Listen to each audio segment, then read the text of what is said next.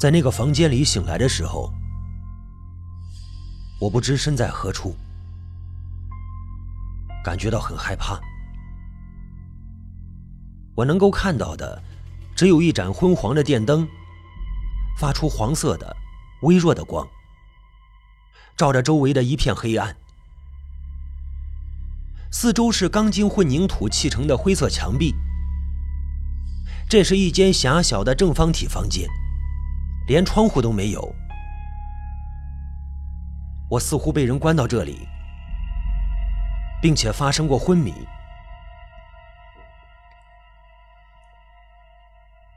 我用手支着身体坐起来。这个时候，按在地上的手掌传来水泥地的冰冷和坚硬。我转头看了看四周，结果头痛的厉害，要裂开了一般。突然，我的身后传来哼哼声，回头一看，原来我的姐姐躺在我旁边，正跟我一样按着头呢。姐姐。你没事吧，姐？我摇着姐姐的身体。于是姐姐睁开眼睛看了看我，坐起身来，跟我用同样的姿势看了看四周。这是哪儿啊？不知道。我摇了摇头。这个房间里，只有一盏裸露的电灯垂在天花板下面。光线比较暗，其他的什么都没有。我不记得我们是怎么来到这个房间的。我能记得的就是我跟姐姐当时正走在郊区一个百货商店附近的林荫道上，姐姐要照顾我，直到妈妈买完东西。这对我们俩来说是一件让人不愉快的事，因为我都十岁了，根本不需要人照顾。我自己一个人就行了，而姐姐呢，她好像也不想管我，想自己玩。但是妈妈不允许我们两个人分开行动。我和姐姐两个人在不愉快的气氛中走在散步的路上，路上铺着砖头，构成了一定的图案。路两旁是舒展着枝条的树木，给路人带来了阴凉。你要是留在家里就好了。什么呀，真小气！我和姐姐俩人经常对骂。姐姐都快成高中生了，竟然还跟我一样吵架。就是这一点让人觉得奇怪。我们正走在路上的时候，忽然后面的树丛里有人说话。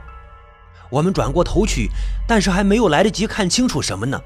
就感觉到头上一阵剧痛，醒来的时候就已经躺在这个房间里了。好像有人从背后袭击了我们，然后我们就晕过去了。姐姐站起来，看了看手表，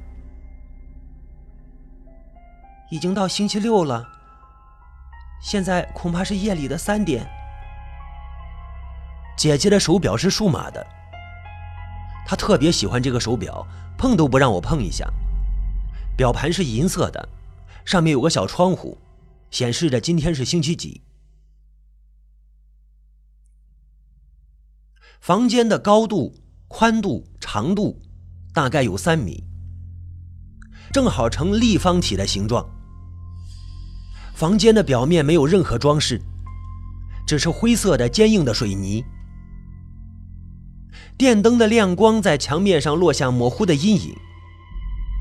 只有一扇铁门，但是门把手都没有，看起来就像是一块厚重的铁板直接镶在了混凝土的墙壁里。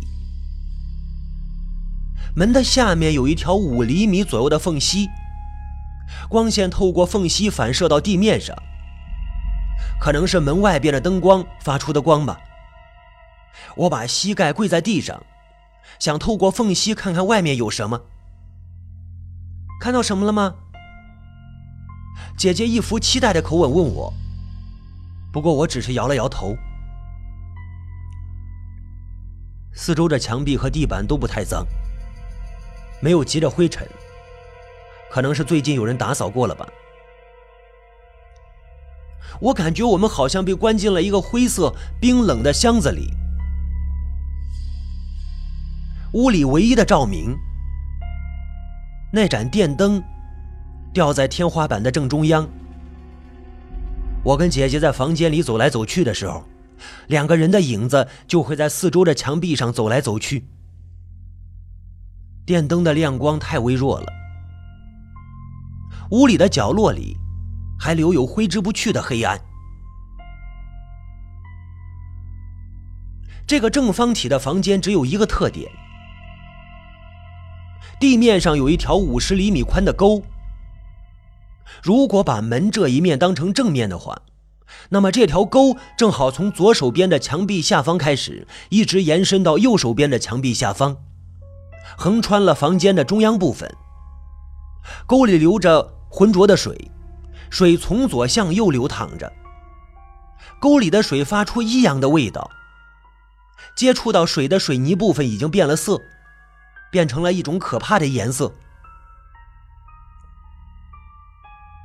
姐姐拍打着门，大声的喊着：“有人吗？有人吗？”没有人回答。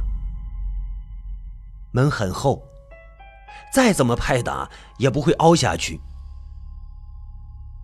拍打铁块时发出的无情的声音，似乎在说：“人的力量根本打不开这扇门。”沉闷的声音在房间里回响着。我伤心起来，站在那儿一动不动。我们什么时候才能从这里出去呢？姐姐身上的包也没有了。姐姐虽然带了手机，但是放在包里了。所以现在根本就没有办法跟妈妈联系。姐姐把脸贴近地面，对着门下面的缝隙大声的叫喊。她用尽了全身的力气，从身体的深处发出呼救的喊声，喊得浑身是汗。哎，这次好像远处有人的声音。于是我跟姐姐对望了一眼。明白了，除了我们在这附近，还有其他人。但是那个声音不太清楚，听不清内容。就是这样，我还是有点放心了。我们拍踢了一会儿门，不过根本就没有用。最后我们都累了，睡了过去。早上八点钟的时候，我们醒了过来。在我们睡着的期间，有人穿过门下面的缝隙，塞进来一片面包和盛着干净的水的碟子。姐姐把面包撕成两半，把其中的一半递给了我。姐姐很在意塞面包进来那个人，因为肯定是那个人把我们关在这里的。横穿房间那条沟。在我们睡着的时候，仍然在不紧不慢的流淌着。沟里发出物体腐败的味道，让我觉得很恶心。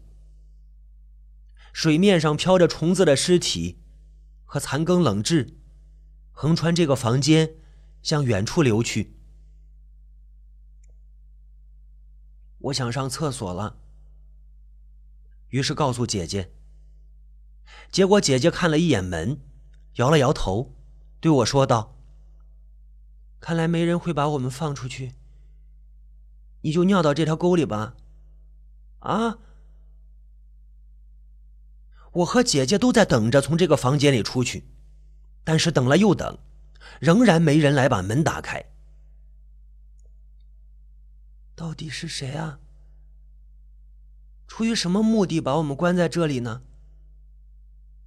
姐姐坐在房间的角落里自言自语。我坐在沟的另一侧，灰色的水泥墙壁上有电灯形成的亮光和阴影。我看着姐姐疲惫的脸，伤心起来。我想早点离开这个房间。姐姐又朝着门下面的缝隙叫喊，结果听到了人的回应。果然有人，但是由于回音，根本听不懂那人在说什么。而且一天之内好像只有早饭。那天在那以后，就再也没有人送吃的来。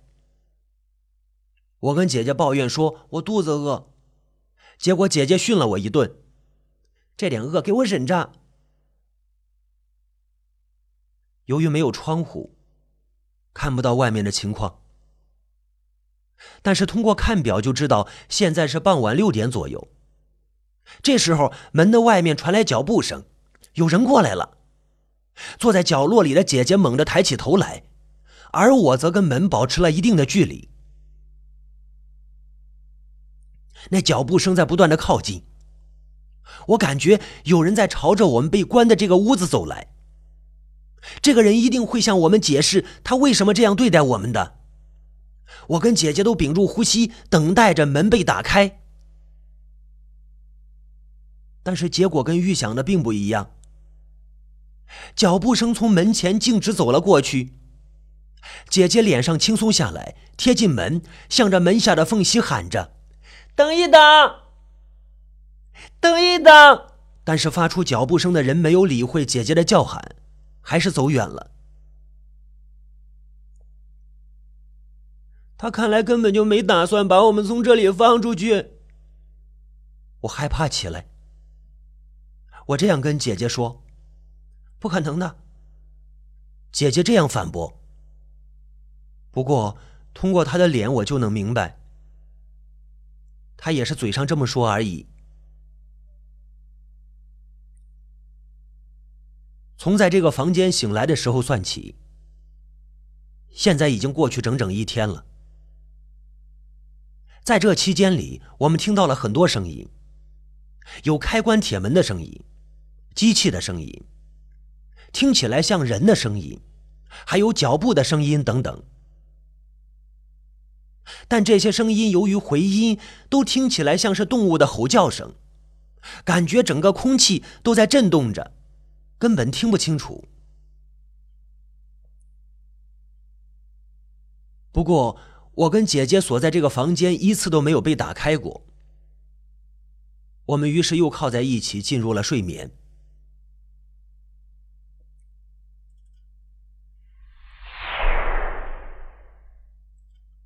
睁开眼睛的时候，门下面的缝隙处又放着面包，但是没有装水的碟子。昨天塞进来的碟子还在这个房间里，于是姐姐猜测，可能因为我没有把碟子递出去，所以没有水喝。真是可恨！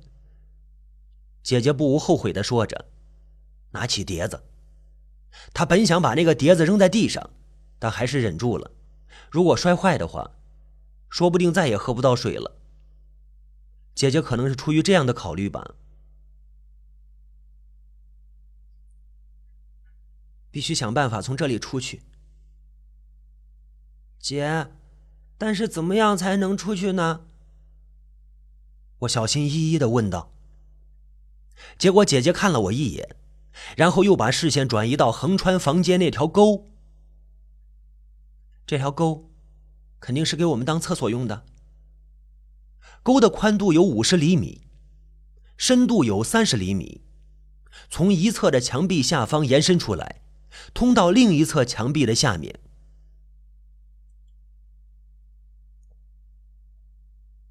这条沟要是我爬的话，就太小了。姐姐的意思是，如果是我爬的话，还能通过。看了看姐姐手腕上戴的表，知道现在是中午。结果是，我要按姐姐说的那样，从沟里爬出去。如果这样能够到达这个建筑的外面的话，就可以向人求救；即使到不了外面，也可以多了解一些周围的情况。姐姐是这样考虑的，但是我可不想爬那条沟。为了进沟里，我脱的只剩下内裤。就是这样，我还是有点接受不了。我必须进入那浑浊的水里，这让我觉得很痛苦。姐姐似乎也了解我的感受，求求你了，你就忍一忍吧。哦，哦，我一边犹豫一边把脚伸进了沟里，挺浅的，脚底马上碰到了沟底，沟底黏黏的，特别滑，水只到我的膝盖下面。墙壁里的沟的入口呈四方形，形成一个黑黑的洞。洞口很小，不过我应该能爬过去。我在我们班里个子是最小的。沟继续在墙壁里延伸着，形成一个方形的隧道。我把脸靠近水面，想看看前面的情况，结果一阵恶臭扑鼻，使得我也没有办法看到隧道前面的情况。我只能自己潜到水里，亲眼去看看。如果身体卡到墙壁里的隧道的话，可能发生危险的情况，所以姐姐把我的上衣和裤子，还有两个人的裤带系到一起，做成了一条绳子，然后把绳子用鞋带系到我的一只脚上。如果情况看起来比较危险，他就会往后拽绳子，把我拉回去。我应该往哪边走啊，姐姐？我看了看左右两边的墙壁，问姐姐。沟里的水按照流淌的方向，可以分为上游和下游，分别在两侧墙壁的下方形成两个洞。你想走哪边就走哪边。不过，如果你觉得到处都有隧道的话，就赶快回到这里。好吧。我于是选择了上游的方向。如果把有门那面墙当做正面的话。那我选择的就是左手边那个方向的洞口。这个洞口，我走到墙边，把身体缩到水里，脏水逐渐从脚向身体蔓延，直到包围了我的全身。那种感觉就像有很多小虫子顺着我的身体表面往上爬，然后把我的皮肤都腐蚀了。我我憋住气，紧紧的闭上眼睛，然后把头塞进水流过来那个方向的方形洞里。那个洞很窄，顶部也很低。我匍匐着往前爬的时候，后脑勺正好顶到隧道的顶部。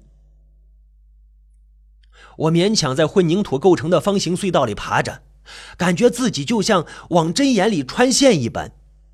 由于水流的速度并不快，所以逆水而行比较容易。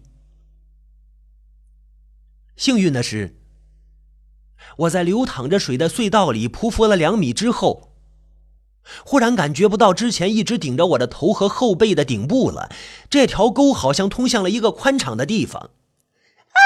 有人尖叫。我哦，虽然我很讨厌脏水流进自己眼睛里，但我还是勉强睁开了眼。一瞬间，我还以为回到了原来那个房间呢。情况跟刚才一样，这里也是一个小房间，四周被灰色的混凝土包围着，而且沟继续的往前延伸着。横穿了房间的中部，我以为我跳进沟的上游，结果又从下游回到了原来的房间。不过并不是这样，姐姐不在这个房间里，取而代之的是另一个人。这个人看起来比姐姐大一点，也是个年轻的女人，不过我没有见过。你是谁啊？她尖叫着问我，一面往后退，似乎她很害怕。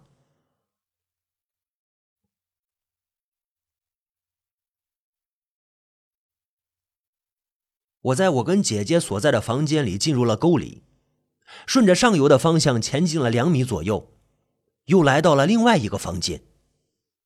这个房间跟刚才那个房间的构造完全一样，里面也关着人。两个房间什么都一样，沟继续往前延伸，而且应该不止这一个房间。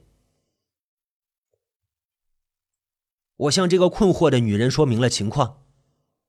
我告诉他说：“我跟我姐姐两个人被关在沟下游那个房间里。接下来，我把脚上的绳子解下来，准备继续往上游方向走。结果前面又有两个跟刚才一样的混凝土房间。也就是说，从我和姐姐所在的房间逆流向上，前面一共有三个房间，每个房间里都关着一个人，每一个房间里都有一个年轻女人。接下来的那个房间里关着一个长头发的女人，处于最上游那个房间里关着一个头发染成红色的女人。所有人都不知道怎么回事就被关到这里了，其他人都是大人。只有我跟姐姐两个小孩，不知道姐姐是怎么样的。不过我的身体很小，可能就被当成了姐弟姐弟组关了进来。看来我没被当成一个人计算。最顶头头发染成红色的女人所在那个房间，再往前的话，沟里面有铁栅栏。没法再往前了。我回到自己原来的房间里，把一切情况都告诉了姐姐。我的身体干了以后还是有臭味，也没有水洗澡，结果房间里变得更臭了。不过姐姐并没有抱怨我。也就是说，我们现在在的这个房间。从上游数过来的话是第四个，对吧？姐姐自言自语，似乎在思考着什么。有很多房间连在一起，而且每个房间里都关着人，这让我很吃惊。不过心里也有了底，似乎有很多人跟我们处于相同的处境，这对我来说是一种安慰。而且，所有人刚开始看到我的时候都很迷惑，不过不久就露出了喜色，似乎他们已经被关了好几天了，一直都是自己一个人，没有人帮他们把门打开，他们根本不知道自己现在处于什么样的情况，墙壁的对面是什么样，所有人的身体都不够小，没办法在沟里爬。我准备再次进到沟里。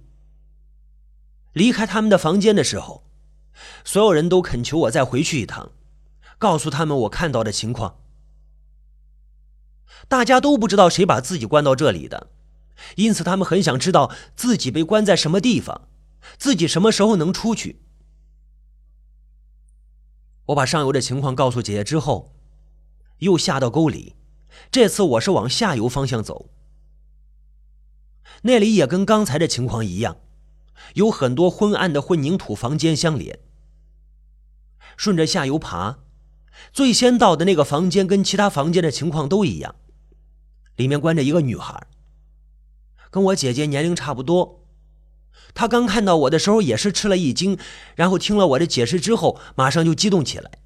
看来她跟大家一样，也是不知道怎么回事就被带到了这里。好吧，我继续顺着下游走。又到了一个方形房间，不过这个房间的情况跟刚才有些不一样。虽然房间的构造基本是一样的，但是这个房间里没有人。空空如也的房间里，只有一盏微弱的电灯发着光。之前所到的房间里都有人，所以看到这个房间里面没有人，我觉得很奇怪。沟继续向前延伸。我从这个空空如也的房间向下一个前进，没有人给我拉上脚上的绳子。不过我也并不在意，下游肯定还是有很多小房间，所以呢，我就把绳子放在姐姐所在那个房间，我就没有带来。从我跟姐姐所在的那个房间算起，下游方向的第三个房间里有一个年纪跟妈妈差不多大的女性。他看到我从沟里站起来之后，似乎并不怎么吃惊。我觉得他的情况有些奇怪。那个女人一副憔悴的模样，蹲在房间的角落里，全身发抖。我刚才以为他跟我妈妈的年纪差不多，原来是看错了，他实际上可能要年轻一些。我看了看沟的前方，墙壁下方的方形洞口处有铁栅栏，没法再往前走了。看来我已经到了下游的终点。你没事吧？我有些担心这个女人，于是询问了一句。这个女人肩膀颤抖，用恐惧的眼神看着全身滴水的我。你是谁？她的声音很微弱，看来身上已经没有一点力气了。她的情况跟其他房间里的人明显不一样，他头发蓬乱，有很多头发散落在水泥地上，脸和手都被汗渍弄得很脏。眼睛和面颊下凹，看起来就像是就像是就像是一具骨架。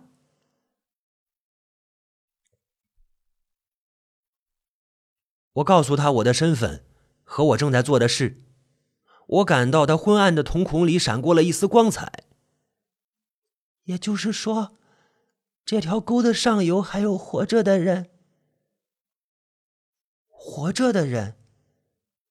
我不太理解他这句话的意思。你也应该看到了吧？不可能没看到的。每天晚上六点，这条沟里都有尸体飘过去。啊！我回到姐姐所在的房间，先向他说了沟下游的情况。那一共有七个房间连在一起。对吧？姐姐说完这句话，为了让我比较容易说清楚很多情况，于是给每个房间分了一个号码，从上游开始算起，逐个标上号码。我和姐姐所在的房间是第四个，最后见到那个女人所在的房间是第七个。之后我开始犹豫，要不要告诉姐姐第七个房间里那个女人说的话。他说：“每天晚上六点，这条沟里都有尸体飘过去。如果就这么相信那个女人的话，然后告诉姐姐的话，姐姐可能会觉得我是个傻瓜。就在我犹豫的时候，姐姐发现了我的情况。还有什么情况吗？还有，姐。”第七个房间那个女人说：“于是我小心翼翼的把从第七个房间里的女人那里听来的话告诉了姐姐。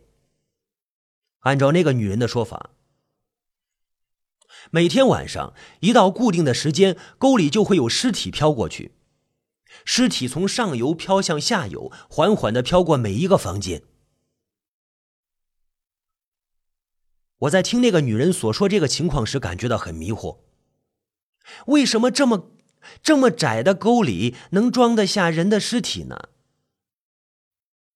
而且，第七个房间之后有铁栅栏挡着，没法再往前了。如果有尸体飘到那里的话，应该被挡着呀。但是那个憔悴的女人是这样回答的：